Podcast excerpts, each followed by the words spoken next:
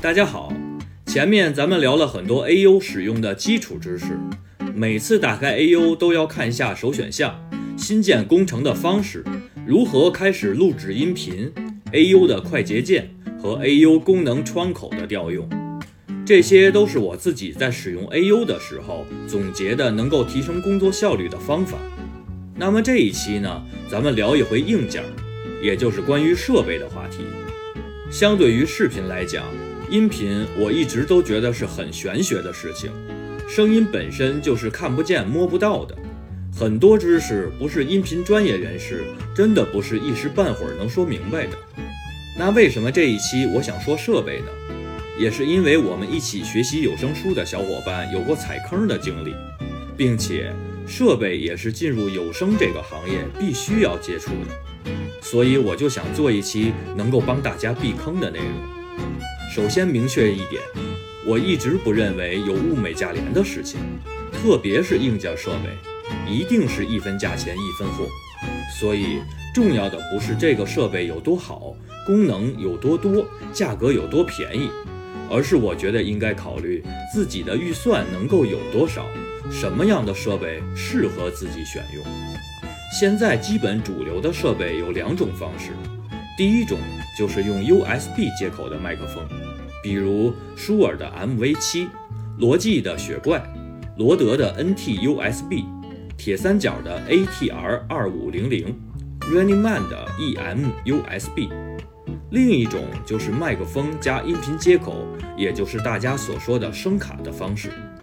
不管哪个方式，麦克风又分为电容式和动圈式，还有别的收音方式的麦克风，但就不是咱们有声录播常用的了。相对而言，用麦克风加声卡的方式，宽容度要大一些。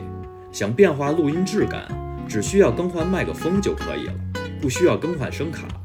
但是用 USB 的麦克风呢，又比较便携，比如旅游的时候，临时也可以录音。所以，不管哪种方式，都不是绝对的好，也不要太看商家的各种促销和某些人的凡尔赛介绍。我还是觉得要配合自己的录制环境来进行设备的挑选。一般在录制有声书的时候，录制环境最多会碰到的问题有三个：底噪、防混和灌音。电容麦克风比动圈麦克风更适合录有声书，录出来的声音更加饱满。细节更多，这是一定的。但同样的，电容麦克风对环境的要求也更高，因为敏感，就很容易收录到更多的底噪。相对而言，动圈麦克风屏蔽噪音就要比电容麦克风更好。所以，如果底噪很大，但又没有场地或者资金做录音间，就可以选择使用动圈麦克风来解决噪音的问题。这个也是我正在使用的方案。我是使用的 N-I 的 Audio 二声卡，搭配 S-E-D-M 二画放，舒尔的 S-M7B 动圈麦克风。我现在开着空调，不做降噪处理，底噪也是在可以接受的范围内。那防混和灌音，我是也是一知半解。我的理解是，房间比较小，又都是平面直角硬墙体，就很容易出现防混。这个其实也好解决。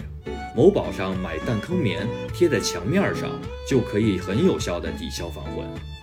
注意，弹坑棉是处理防混的好东西，但并不能起到多少隔音的作用。灌音的产生一般都是交了智商税才会出现的，就是某宝上那些给麦克风套一个壳，说能隔离噪音的那种东西，套在麦克风上，高中低频的音频就在这么一个狭小的空间里冲撞反弹，怎么能不产生灌音呢？所以这个是真的不要用。